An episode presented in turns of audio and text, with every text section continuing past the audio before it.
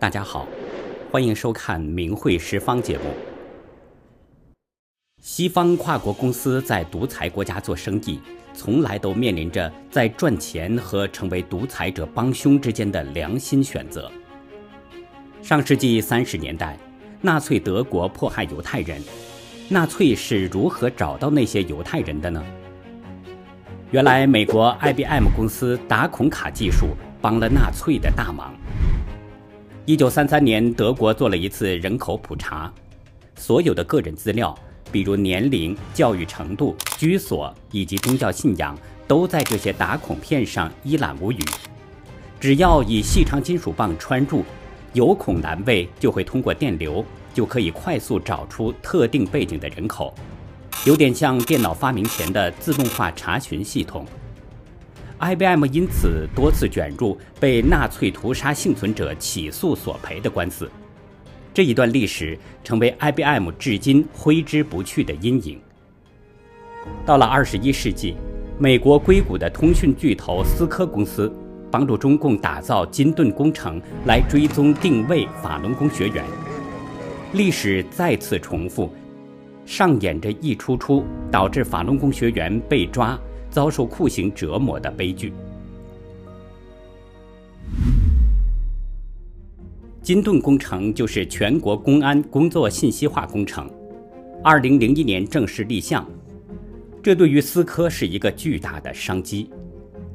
二零零二年，思科团队拟定了一份长达九十页的英文版 PPT 文档。该文档详细描述了思科与中共政府在金盾工程上的商业合作计划，应该是思科投标金盾工程计划书的一部分。其中有一页专门引用了金盾工程领导小组办公室主任李润森指示的政府目标，包括三点：一、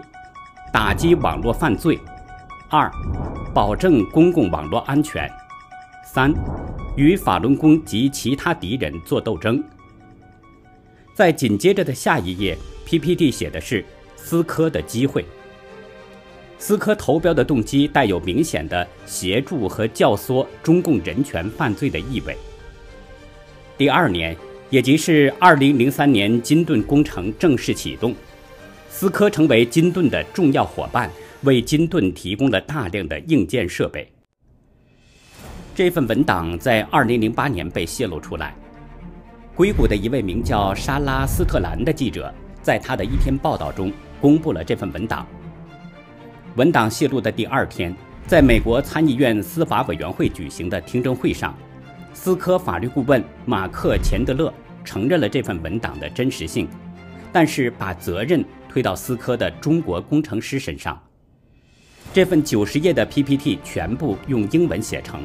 又是投标国家重大项目，要说思科在美国的总部不知情，很难说得过去。金盾工程的核心就是网络监视和封锁系统，号称能看、能听、能思维，号称用来打击刑事犯罪，实际上却也成为了中共抓捕打压异议人士得心应手的利器。作为金盾工程迫害人权的直接受害者，2011年，美国法轮功学员对思科公司及其两名前高管提起了诉讼，其中包括长期担任首席执行官的约翰·钱伯斯和当时担任大中华区副总裁的张思华。这份诉讼指出，总部位于硅谷的思科公司向中共提供了技术，帮助中共建立了一个庞大的监控网络。用于识别和追踪法轮功修炼者，并促使他们随后遭到逮捕和酷刑折磨。二零一四年，下级地区法院驳回了法轮功学员的指控。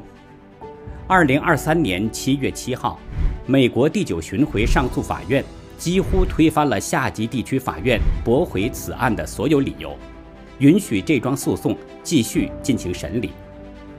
这桩诉讼案有十三名原告。包括中国公民和美国公民，依据了两个法案：《外国人侵权法》和《酷刑受害者保护法》。诉讼案包括两部分，一是针对思科公司，二是针对两名前高管。第九上诉法院恢复了根据《外国人侵权法》对思科公司提出的所有索赔。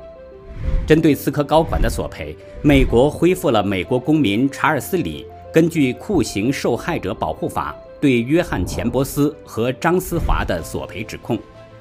根据《外国人侵权法》对思科高管约翰·钱伯斯和张思华的索赔，上诉法院认为无法进行，因为他们的个人行为大部分发生在美国境外。美国的司法系统分为三级：联邦地区法院。这是联邦司法系统的最底层，每个州通常有至少一个地区法院。联邦巡回上诉法院共有十三个巡回上诉法院，以及联邦最高法院。这次审理斯科案的美国第九巡回上诉法院是巡回上诉法院中最大的一个。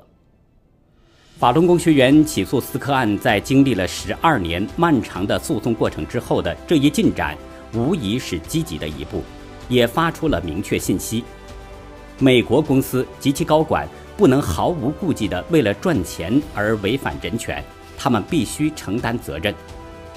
这项裁决也向中国大陆的法轮功学员们发出了一个强烈的信号：他们在迫害中并不孤独，世界的正义力量是站在他们一边的。美国外国人侵权法是一部奇特的法律。基于外国人侵权法，美国法院可以审理外国人作为原告的违反国际法的侵权案件。一是该法律明确原告是外国人，美国人反而不能应用此法律；二是以违反国际法为依据，很少有国家是直接允许法院适用国际法判案的。三是允许基于侵权的民事诉讼，也就给了原告寻求民事赔偿的机会。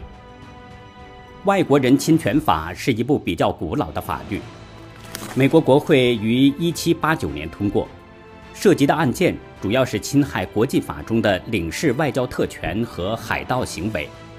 但这类案件后来近乎绝迹，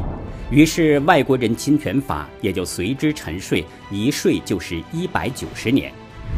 直到一九八零年，聪明的美国律师们发现了这部奇法，开始依据它来在美国起诉发生在其他国家的人权侵犯行为。在本国伸张不了正义的，都跑到美国打官司讨说法，于是涉及到外国人侵权法的案例。也越来越多。后来，出于担心干涉他国内政引发外交后果，美国联邦法院通过一系列的案例，对外国人侵权法的适用性做出了限制。一是对人权侵犯的严重程度有了一些规定，主要针对酷刑、种族灭绝等严重侵害人权的情况才能受理；二是侵权行为必须在美国领土有明确的联系或影响。如果完全发生在国外，该法就不适应。外国公司也不能作为外国人侵权法中的被告，必须是美国公司。外国人侵权法在一定程度上为受害者提供了法律救济的机会，并促使跨国公司对其在国际人权侵犯方面的行为负责。法轮功学员起诉思科，正好符合这些条件。由三名上诉法庭法官组成的小组认为，原告们提出了具体的指控，声称思科提供的协助对原告们遭受的违反国际法行为产生了实质性的影响。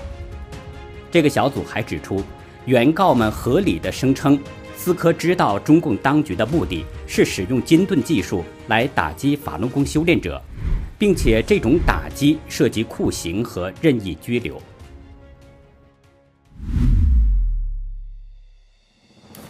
酷刑受害者保护法算是对外国人侵权法的一种补充。